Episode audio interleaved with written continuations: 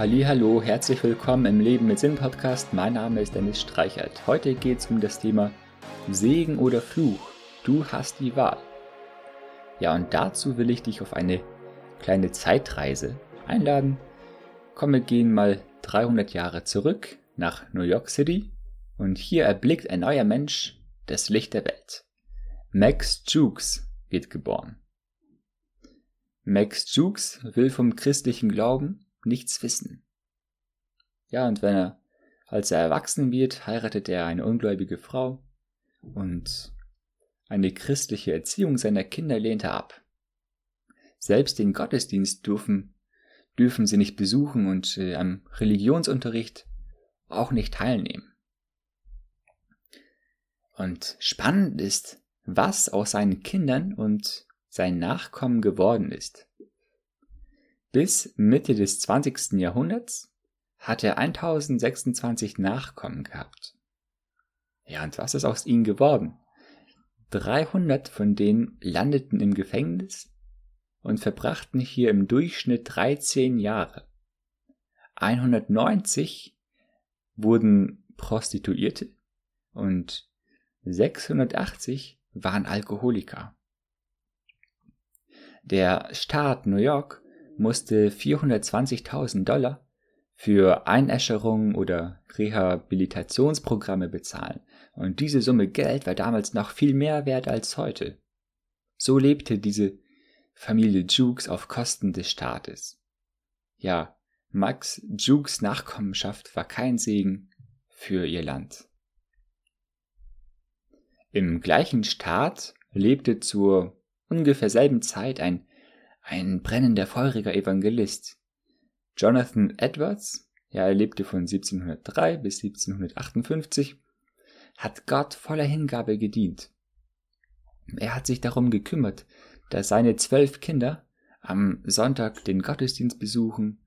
Er hat sie gottesfürchtig erzogen. Ja, und was ist nun aus diesen Kindern geworden? Bis Mitte des 20. Jahrhunderts hat Jonathan Edwards 929 Nachkommen gehabt.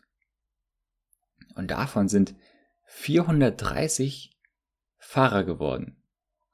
86 wurden zu Professoren an der Universität und 13 davon sind sogar Universitätspräsident geworden.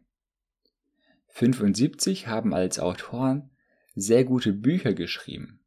Sieben wurden zu Abgeordneten im Kongress und einer wurde zum Vizepräsidenten der USA. Diese Familie lag nicht auf den Staaten, auf den Taschen des Staates. Im Gegenteil, sie wurde ein Segen für das Land. In Psalm 112, die Verse 1 und 2 steht, Halleluja, lob den Herrn. Glücklich ist, wer dem Herrn in Ehrfurcht begegnet und große Freude hat an seinen Geboten.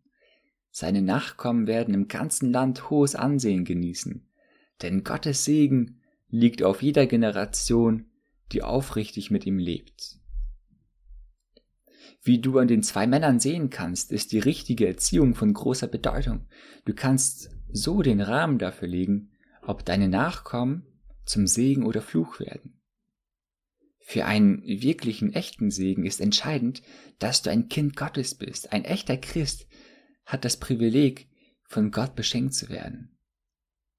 Als himmlischer Vater ist es seine Freude, dich zu segnen. Doch der Herr hat auch seine Prinzipien.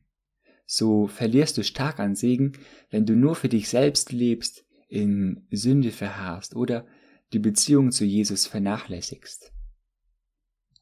Um ein weiteres frommes Wort zu gebrauchen, letztendlich ist der Segen Gottes in deinem Leben reine Gnade, doch durch deinen Lebenswandel kannst du ein Stück weit bestimmen, ob die Schleusen des Segens geschlossen bleiben oder weit aufgesperrt sind.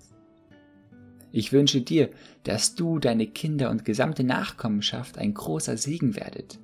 Segen oder Fluch, ja entscheide dich unbedingt für Segen. Und jetzt zum Abschluss noch eine Frage zum Nachdenken. Wenn ich am Ende meiner Tage Gott gegenüber trete, was möchte ich, dass er zu mir sagt? Mach's gut, dein Dennis.